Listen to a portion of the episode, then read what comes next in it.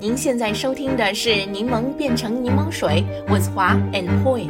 商业世界千变万化，在这里，让我们立足北美，聚焦分享如何将挑战变成机遇，让柠檬变成柠檬水。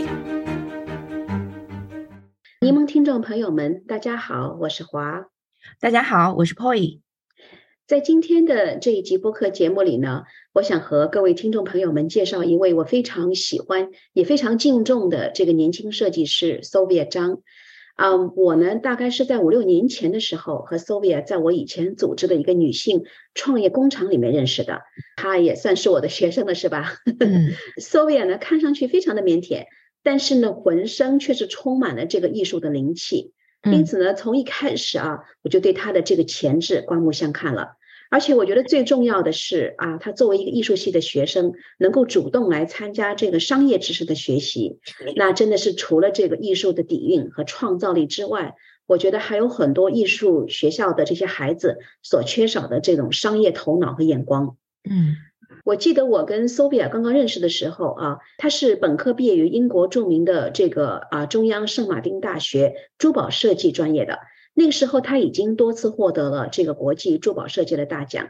他的这个珠宝作品是充满了这个时代感和艺术感。当时呢，我自己也情不自禁的就多次的购买。连我的妈妈也后来也喜欢上了他的作品。嗯，是呀，其实我也看过 Sovia 两年多前在那个多伦多艺术时装周里的这个展出哈。那他所 present 出来的这个《山海经》奇兽皮影可穿戴艺术系列，在当时多伦多的时尚界是引起了不小的轰动的。那我也是被这位九零后的年轻设计师的才华深深的吸引了。看了他的作品，你会深切的感受到，他是一位将东西方文化、将这个传统和现代艺术非常完美结合起来的这样一位才华横溢的年轻艺术家。嗯。这两年呢，Sovia 我知道他已经回国发展了，嗯，但是呢，我通过这个社交媒体上看到他的作品，我的感觉啊，他又是更上一层楼了。特别是刚才你提到的这个《山海经》奇兽皮影系列啊，已经获得了很多非常重要的大奖，包括像二零二一年获得人民日报和环球人物联合举办的首届人民文创大赛的第一名，最受欢迎设计师。太棒！因此呢，对，在今天的这个节目里呢，我们非常开心的请来 Sovia 到我们的这个柠檬变成柠檬水的播客节目做客。Sovia，欢迎欢迎！谢谢华姐，谢谢 Poi，大家好，我是 Sylvia。Sylvia，我曾经看过啊一篇采访你的文章，里面呢提到你曾经这样说过一句话啊，你是这样说的：可能出国的时间越久，越清楚自己是谁。那么我首先就想问一下啊，你是不是可以跟大家分享一下真正的这个 Sovia 到底是谁？好的，华姐，嗯，其实当时我说这句话的意思是，嗯，因为我出国前后有十年的时间嘛，就是本科是在英国的伦敦上学，然后硕士呢去到了加拿大的多伦多。那这两个城市都是包容性很高、多种族、多元文化融合的。然后在这样的环境下，因为每个人的文化习俗很不同，就会激发对不同文化的思考和敏感度，也让我对自己的身份文化更加认同和感兴趣。因此，创作也会回归到这上面来。嗯，Sylvia 到底是谁这个问题我也说不好，但是我特别爱看美术馆和博物馆的展览，也喜欢去不同的国家旅游。刚才华姐说我腼腆，那就是一个腼腆的追梦人吧。哎，Sylvia，你的很多作品啊，我发现都是以这个中国古典诗词文学，例如这个《诗经》啊、《山海经》啊、《游子吟》啊这些古典文学作为创作灵感的。那作为一位九零后的艺术家，我真的很好奇哈，你的艺术灵感怎么会是追溯到这么久远的这些古代的这个文化去呢？我自己也觉得很奇怪，就是感觉身体里面仿佛住了一个古老的灵魂。对快速的流行文化不是特别感兴趣，然后更喜欢经典的文化，觉得更有内涵，感情也更内敛、更浪漫一些。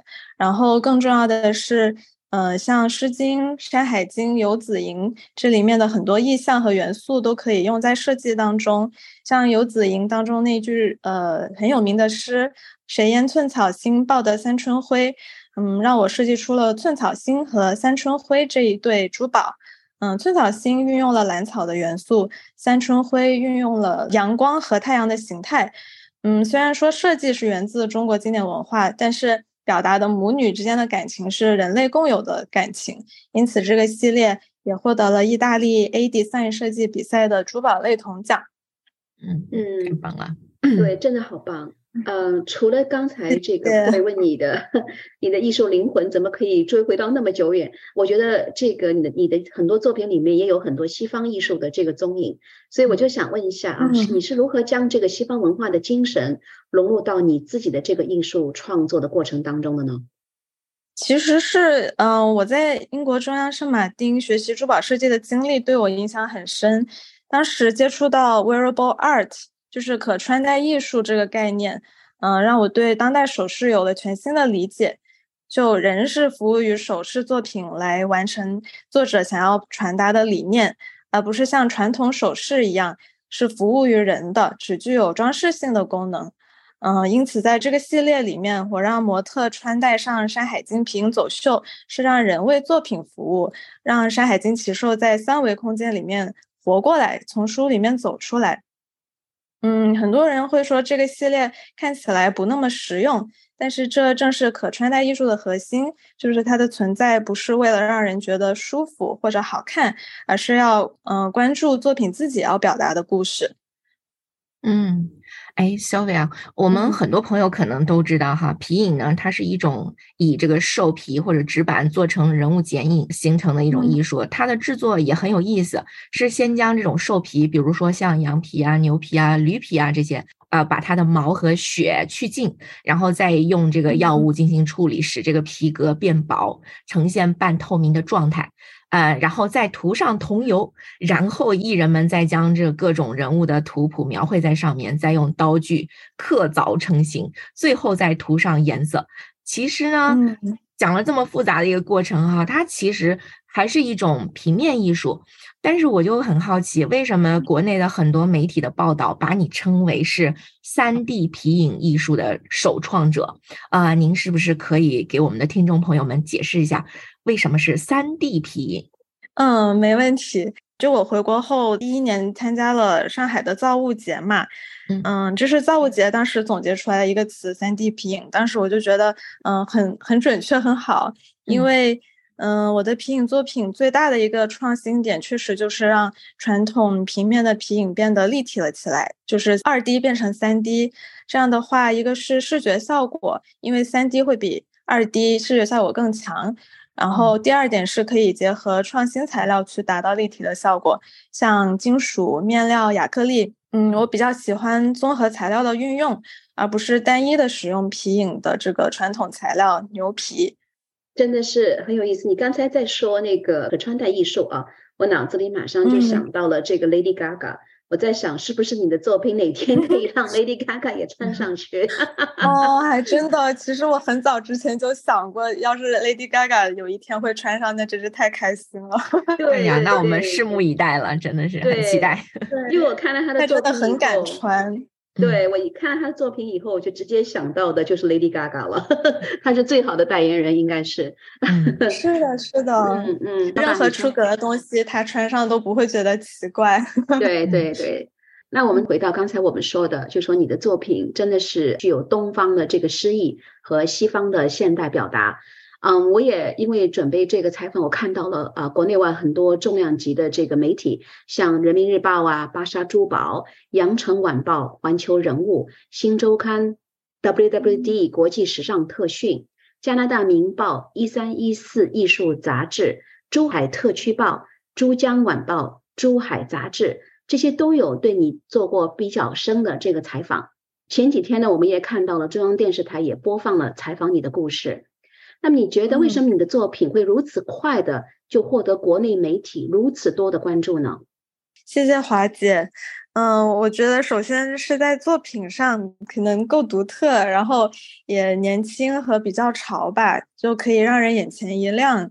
嗯，人民日报当时的评价是特色鲜明。然后其实做皮影戏的手艺人不少，但是就像当时邀请我参加造物节的负责人说的。就没有见过像我这样玩皮影的，听了以后觉得，那我想追求的效果就达到了，因为我想要的就是在玩和实验当中去打破传统皮影戏的定义，就是让大家看到一些不一样的东西。那有一个概念是非遗保护的三点零层级。呃，什么是三点零呢？就是一点零的话是非遗的梳理和整理，然后二点零是传承，呃，非遗这个遗产传承手艺。嗯，三点零的话就是艺术家和手艺人共同创造新的文化产品和生活样式，就更强调创新。那我的这个系列就是达到了三点零层级。嗯，其次从作品的意义来说，嗯，我让《山海经》和皮影戏走出了书本，也走出了博物馆。嗯，当然，就是二零二零年也让他在加拿大展出，就相当于也走出了国门。嗯，但最后我其实希望它能走入人们的生活当中，包括像我后来做的日常款的那个皮影耳环，嗯，可以日常佩戴的，就是更有实用性一点。那其实佩戴就是特别好的一种传承非遗的方式。嗯，对呀，因为只有这样的话，才真正让它走入人们的生活里，哈。嗯，对。那我知道你在呃这几年在国内，嗯，毫无疑问肯定也是受到疫情的非常严重的影响。那嗯，你为了参加很多的这个艺术展和时尚节，经常是需要在线下做创意，而且肯定还有大量的这个准备工作要做。那你是怎么样克服疫情期间的这种各种挑战，一次次的去征服业内评审以及我们的观众和媒体的呢？哦，其实其实真的没有这么顺利。就这两年，确实很多线下商业合作的机会都中途黄掉了。嗯，像有一次是跟凯迪拉克请我去当嘉宾分享，然后还有北京的呃长楹天街有一个《山海经》主题的展览，都就是中途取消了，很可惜。嗯，还好就是宣传的话，主要是依靠线上，嗯，物流也没有瘫痪。主要是人流受到很大影响，像我呃那一年去上海 K 一一的那次活动，就是飞去了上海，但是不让开门，主办方要等所有参展人都打了第三针疫苗才让我们开，就错过了当时圣诞最好的那个销售时机嘛。后面基本上就没有什么人来了，就有一点损失惨重。嗯。然后，嗯，二零二一年的那个造物节的运气就比较好，疫疫情那会儿情况还可以。嗯嗯，现在疫情基本上开始好转，我相信啊，在未来这种机会会重新回来的啊，应该啊做起来会更加比较顺利一点了吧？是的，希望如此。今年应该会好很多。嗯嗯，啊，Sophia，我在和你认识的时候，我还我记得你还在这个加拿大著名的 OCAD 艺术大学攻读研究生。我自己呢，也曾经为这个欧凯大学做过品牌咨询。当初我们说的时候，学校里面一个很大的挑战就是如何教学生，不但要成为出色的艺术家，也要学会具备一定的商业知识，学会如何建立自己的品牌，学会如何让你的这个艺术才华获得重视，并且呢，能够不但有艺术价值，也要有产生商业价值。那啊，我记得在多伦多的时候，我们刚才就提到了，你就已经有自己的工作室了。而且呢，啊，我自己也曾经是你的珠宝作品的客户。目前呢，啊，我知道你也和一些著名的品牌，像宝洁啊、欧莱雅进行合作。嗯，因此呢，我就想问一下，你是如何在这个艺术价值和商业价值之间做平衡的？艺术家应该需要怎么学习去赚钱呢？好的，我可以说一下我的想法，给大家参考一下。就是这个确实是很多艺术生会遇到的问题。嗯，我觉得如果艺术家或者艺术创作者想要靠艺术生存的话，肯定是要有商业头脑的。然后有的会通过做别的非艺术的兼职来养活自己做艺术。我的话就比较幸运，因为刚好就是皮影作品，它就有一定的那个商业价值。嗯，当我发到社交媒体上的时候，渐渐的就有一些品牌会找我合作。然后我觉得特别幸运的一个点是。嗯，自媒体的时代让我们艺术创作者有更多被发现的机会，还有就是也刚好赶上了国潮的这个呃好的时机，非遗和传统文化都得到了越来越多自上而下的一个重视。另外，这个所谓的商业与艺术的平衡，其实对我来说也是一个自然而然的结果。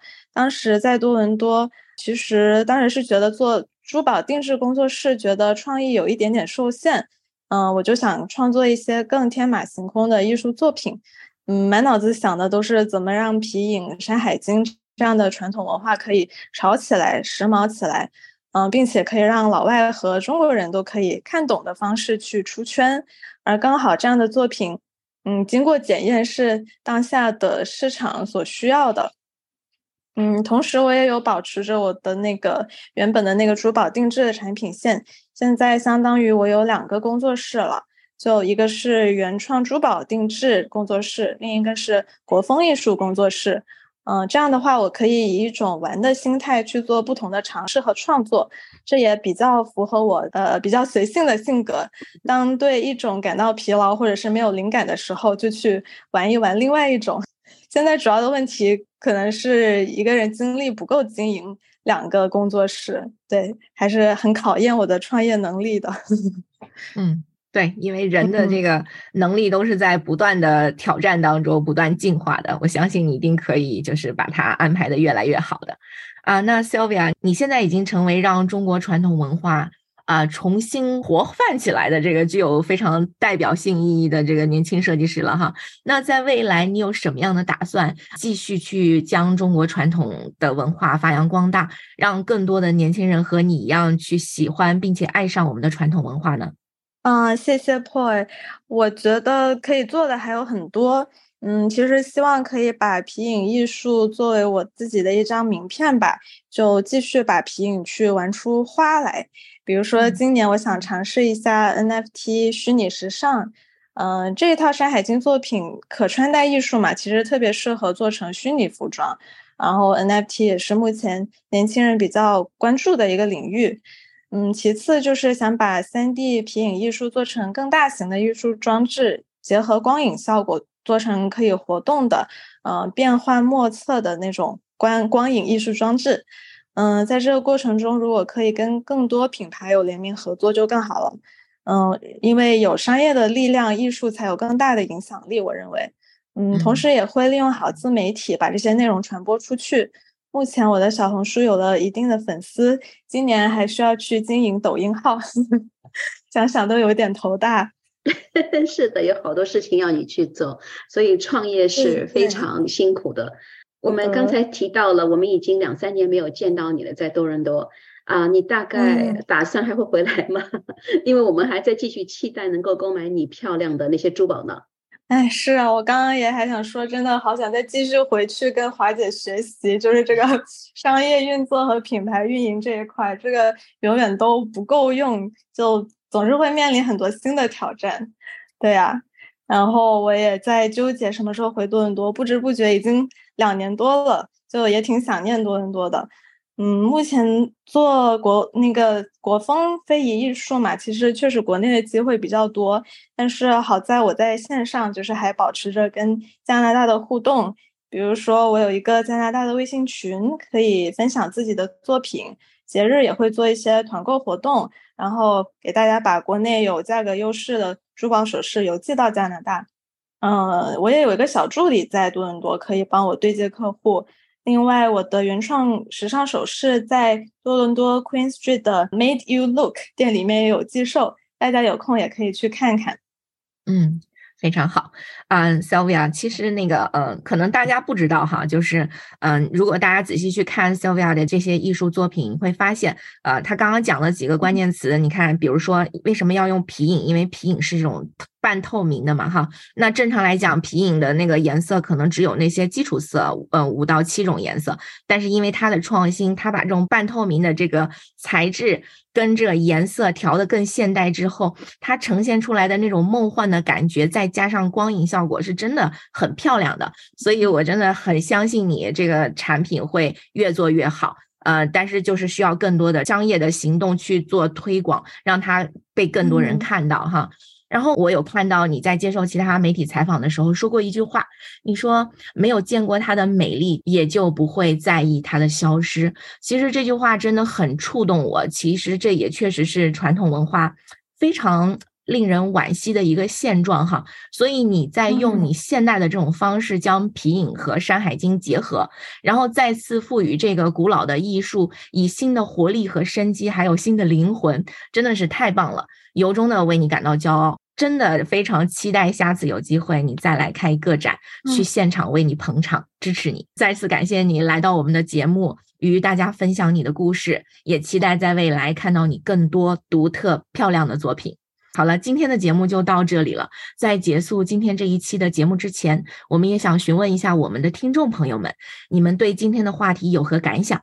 欢迎大家去我们的网站 turnlemonintolemonade 点 com，点击我们今天这一集的 link。如果你想加入我们在多伦多的柠檬群的话，请与我们联系。我们的微信号是 realstone，r e e l s t o n e。我们的网站上呢也有其他的联系方式。谢谢大家的收听，我们下期节目再见。再见，再见。您现在收听的是《柠檬变成柠檬水》，with 华 and Poi。商业世界千变万化，在这里，让我们立足北美，聚焦分享如何将挑战变成机遇，让柠檬变成柠檬水。